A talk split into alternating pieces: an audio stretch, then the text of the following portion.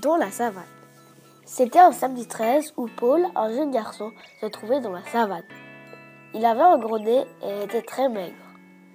C'était quelqu'un d'intelligent et de curieux. Un jour, il vit une cabane en haut d'un arbre bizarre. Paul se rapprocha de l'arbre tout en ayant son pistolet dans la poche. Il vit ensuite un escalier qui permettait de monter dans la cabane. Il monta alors les escaliers et il ouvrit la porte.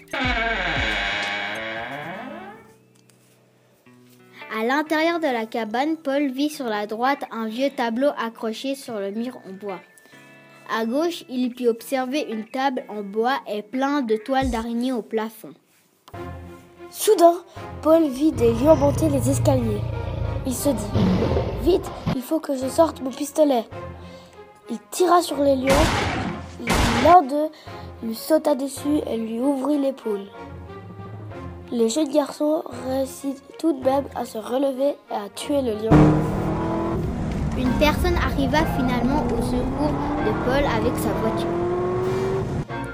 Il l'amena à l'hôpital et lui dit Ne vous inquiétez pas, à l'hôpital on va vous aider. Paul se fit soigner et put enfin rentrer chez lui. Une année plus tard, il décida de déménager en Suisse à Luçon. Béni et Nathan.